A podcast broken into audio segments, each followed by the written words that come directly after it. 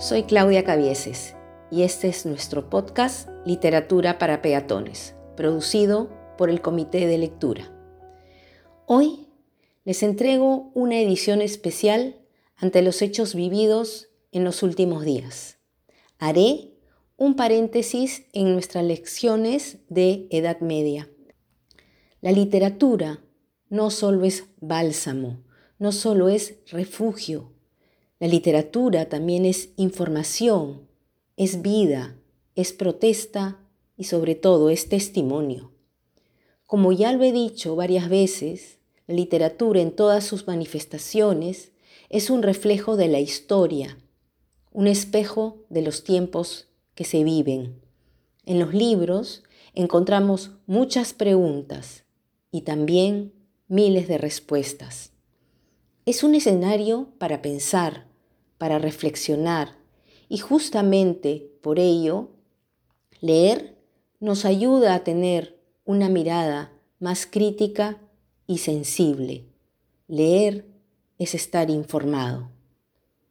He pensado mucho en estos días en algunas obras literarias que giran alrededor de temas que podrían acercarnos, quiera hacerlo el peatón o no, a la incertidumbre en la que vivimos.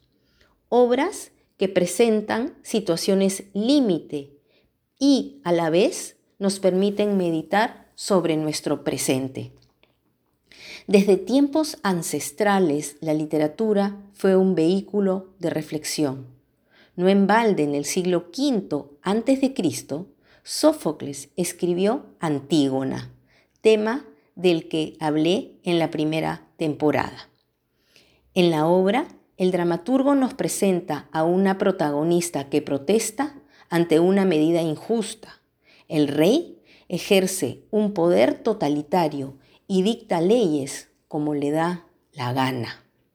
En palabras de Antígona, entiendo que los tiranos tienen más ventajas si les es permitido hacer y decir cuanto quieran el gobernante, Creonte, por su parte, busca hacer cumplir su mandato y no es capaz de flexibilizarse ante lo ocurrido. En palabras de este, hay que defender el orden y la disciplina y ningún joven va a venir a enseñarme a mí lo que puede ser justo o no. Creonte entonces toma decisiones motivado por el resentimiento, no cede, no analiza, no es capaz de reconocer sus errores, puesto que su soberbia y su hambre de poder lo obnubilan. También he pensado en la complejidad de nuestro continente, de nuestros países, y en primera mano se me han venido a la cabeza dos novelas del siglo XX.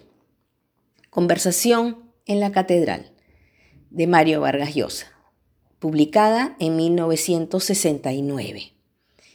Esta novela arranca con una frase ultra famosa. ¿En qué momento se había jodido el Perú? Podríamos pasarnos horas de discusión buscando una respuesta a esta interrogante, como seguramente más de uno de los oyentes lo ha hecho, y en todo caso los invito a seguir haciéndolo. Es un buen ejercicio histórico. El autor peruano logra en esta brillante novela enfrentarnos a una realidad que pareciera detenida en el tiempo, o peor aún, que tiende a repetirse. Es pues un mundo injusto, complejo, brutal. Vargas Llosa nos entrega el retrato de una sociedad fragmentada a través de conversaciones y diálogos que van armando un rompecabezas familiar, social e histórico y nosotros, como lectores, nos terminamos involucrando en lugares reales, geográficos o incluso emocionales que nos pueden resultar comunes y conocidos. En 1982, Isabel Allende publica La Casa de los Espíritus, una novela que gira alrededor de un patriarca, Esteban Trueba, un gran hacendado, prepotente, abusivo, que termina vinculado a las esferas del poder, se convierte en senador y luego de un golpe de Estado, va a apoyarlo, pues cree encontrar en este el remedio a sus intereses económicos que han sido perjudicados. Los arreglos políticos, la corrupción, La prepotencia y la violencia se adueñan de la novela de manera galopante, en donde las víctimas terminan siendo, como en muchos casos, los seres más inocentes. Somos testigos de protestas estudiantiles, de torturas, de venganzas personales que, utilizando las herramientas que el poder les otorga, las ponen en práctica. Invito a los peatones a revisar esta novela con una mirada más histórica y ver en ella un repaso de algunos sucesos de la historia latinoamericana. De lo más contemporáneo del siglo XXI, de nuevo en mi cabeza, dos novelas importantes. De la conocida autora argentina Claudia Piñeiro, Las Maldiciones.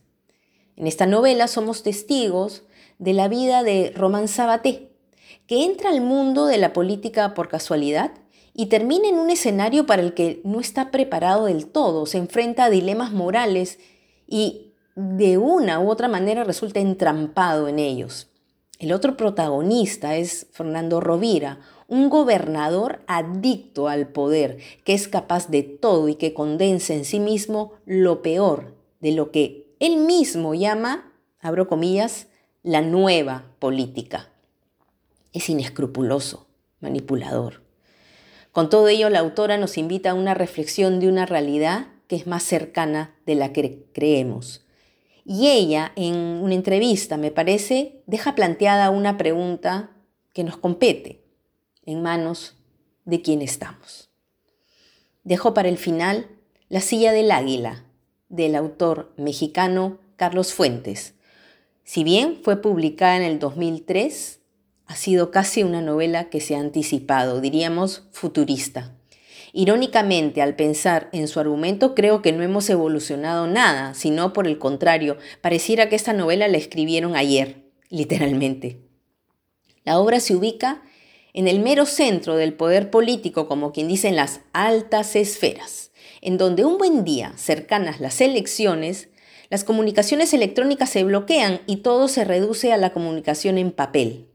Los mensajes van poniendo en evidencia diferentes historias, diferentes voces en las que se erige por encima de todo la corrupción de los políticos, la pobredumbre moral, la traición, la hipocresía y la sobonería entre otras características, palabras que además vengo repitiendo a lo largo de los comentarios de varias de las novelas. Leemos una cita de esta novela. Nuestro pobre país ha sufrido de un desorden endémico, ha sufrido hambre y desmolarización casi constantes, muchas heridas y poco tiempo para curarlas. Todos estos males se evitan si creamos un país de leyes y las practicamos. Me despido. Y tengan siempre presente, somos un país fuerte, somos un país grande. Cuídense, cuídense mucho, cuiden a los suyos.